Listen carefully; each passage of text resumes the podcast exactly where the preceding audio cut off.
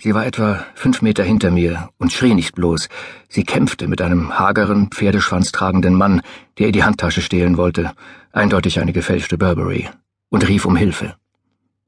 Die Freundin, die überraschend an ihrer Seite aufgetaucht war, Katja, wie sie später herausstellte, stimmte in ihr Geschrei ein. Anfangs habe ich nur zugesehen, aber der Mann holte mit der Faust aus, als wollte er zuschlagen, und hinter mir hörte ich jemanden brüllen, man solle doch endlich was unternehmen. Also lief ich zum Hageren und riss ihn am Kragen zurück. Er gab die Tasche auf und hieb mit dem Ellbogen nach mir, traf aber nicht. Ich ließ ihn los. Er verlor das Gleichgewicht und fiel hin. Sekundenschnell war alles vorbei, und ich hatte ihn nicht einmal genau zu Gesicht bekommen. Er war jung, vielleicht zehn Zentimeter kleiner als ich, und wirkte seltsam verlegen, trat mit dem Fuß zu, erwischte mich am Schienbein, ohne mir weh zu tun, rappelte sich auf und rannte los, durch die Unterführung und am anderen Ende die Treppe hinauf, die zur Tverskaya führte, Moskaus Oxford Street, wenn auch mit wild in zweiter Reihe parkenden Autos. Eine Prachtstraße, die vom Puschkinplatz zum Roten Platz führt. Am unteren Treppenende standen zwei Polizisten, nur waren die viel zu beschäftigt, eine Zigarette zu rauchen und nach Ausländern Ausschau zu halten, die sie ärgern konnten, als dass sie auf einen Straßenräuber geachtet hätten. Spasiba, sagte Mascha. Danke. Sie nahm die Sonnenbrille ab.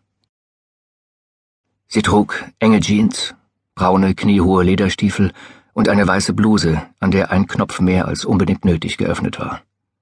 Darüber hatte sie einen dieser komischen Herbstmäntel der Brezhnev-Ära an, wie sie oft von Russinnen getragen werden, die nicht viel Geld haben. Von Namen sehen sie aus, als wären sie aus Teppichresten oder Strandhandtüchern zusammengestoppelt. Oben herum ein Katzenfellkragen. Von weitem aber erinnern junge Frauen in solchen Mänteln an die Venusfallen aus einem Spionagethriller des Kalten Krieges.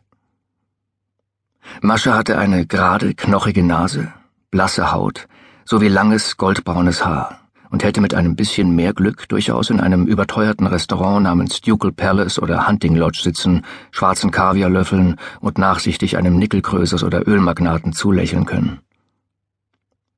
Vielleicht macht sie das heute auch, aber irgendwie habe ich da so meine Zweifel. Oi spasiba, sagte ihre Freundin und drückte die Finger meiner rechten Hand. Ihre Haut war warm, der Griff leicht. Ich schätzte die mit der Sonnenbrille auf Anfang 20, vielleicht 23.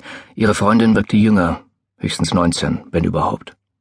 Sie trug weiße Stiefel, einen pinkfarbenen Minirock aus Kunstleder und eine dazu passende Jacke, hatte eine kleine Stupsnase, glattes, blondes Haar und dieses freimütige, einladende Lächeln russischer junger Frauen. Ein Lächeln, das meist mit direktem Blickkontakt einhergeht, eines wie bei dem Jesuskind, das wir mal gesehen haben. Erinnerst du dich? in dieser Kirche in dem Dorf an der Küste von Rimini ein altes, weißes Lächeln im kindlichen Gesicht. Ein Lächeln, das sagt, ich weiß, wer du bist. Ich weiß, was du willst. Und ich weiß das schon seit meiner Geburt. Nichivo, antwortete ich, nichts zu danken, und setzte dann auf Russisch hinzu, alles in Ordnung? Wsa normalna, sagte die Sonnenbrillenfrau. Хорошо. Gut.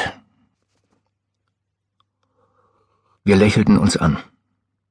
Die penetrante, ganzjährige Wärme der Metro ließ meine Brille beschlagen.